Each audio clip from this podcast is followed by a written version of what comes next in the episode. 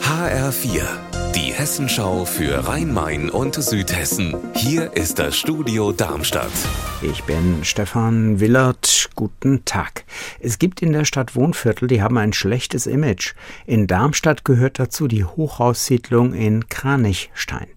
Das war ja mal vorbildlicher Städtebau. Irgendwann wollte dabei keiner mehr wohnen, in den Hochhäusern zumindest. Mein Fernsehkollege Marius Kolbacher hat sich deshalb mal für sieben Tage in einem der Hochhäuser in der Grundstraße einquartiert und eine Fernsehreportage dazu gemacht. Die läuft heute Abend im Fernsehen.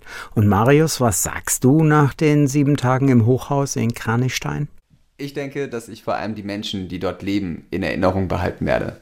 Ich habe zum Beispiel eine ja, Anfang 20-jährige Frau kennengelernt, die soziale Arbeit studiert, in Kranstein aufgewachsen ist und ihren Stadtteil wirklich sehr, sehr liebt.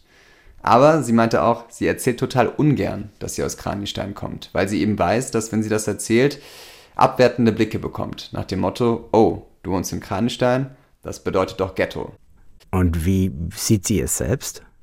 Ihrer Meinung nach ist Kranichstein alles nur kein Ghetto.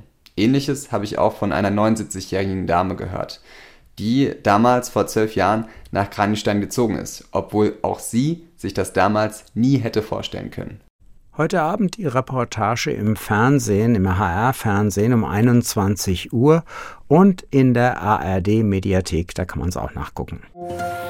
In Frankfurt leben mehr Wohnungslose und Geflüchtete in städtischen Unterkünften als 2015. Damals mussten ja viele Turnhallen eingerichtet werden als Notunterkünfte. HR-Reporter Tobias Lüppen in Frankfurt, wie kommt die Stadt jetzt damit klar? Vergleichsweise gut, sagt die Frankfurter Sozialdezernentin Elke Feutel von den Grünen. Die Stadt betreibt dafür 120 Unterkünfte. Feutel betont, es müsse im Moment niemand in einer Turnhalle leben. Von den rund 10.500 Menschen seien etwa 1.500 Schutzsuchende aus der Ukraine, 5.000 Geflüchtete aus anderen Ländern und rund 4.000 Wohnungslose.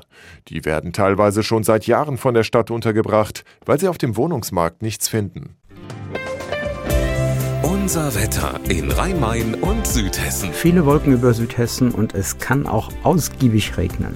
Ihr Wetter und alles, was bei Ihnen passiert, zuverlässig in der Hessenschau für Ihre Region und auf hessenschau.de.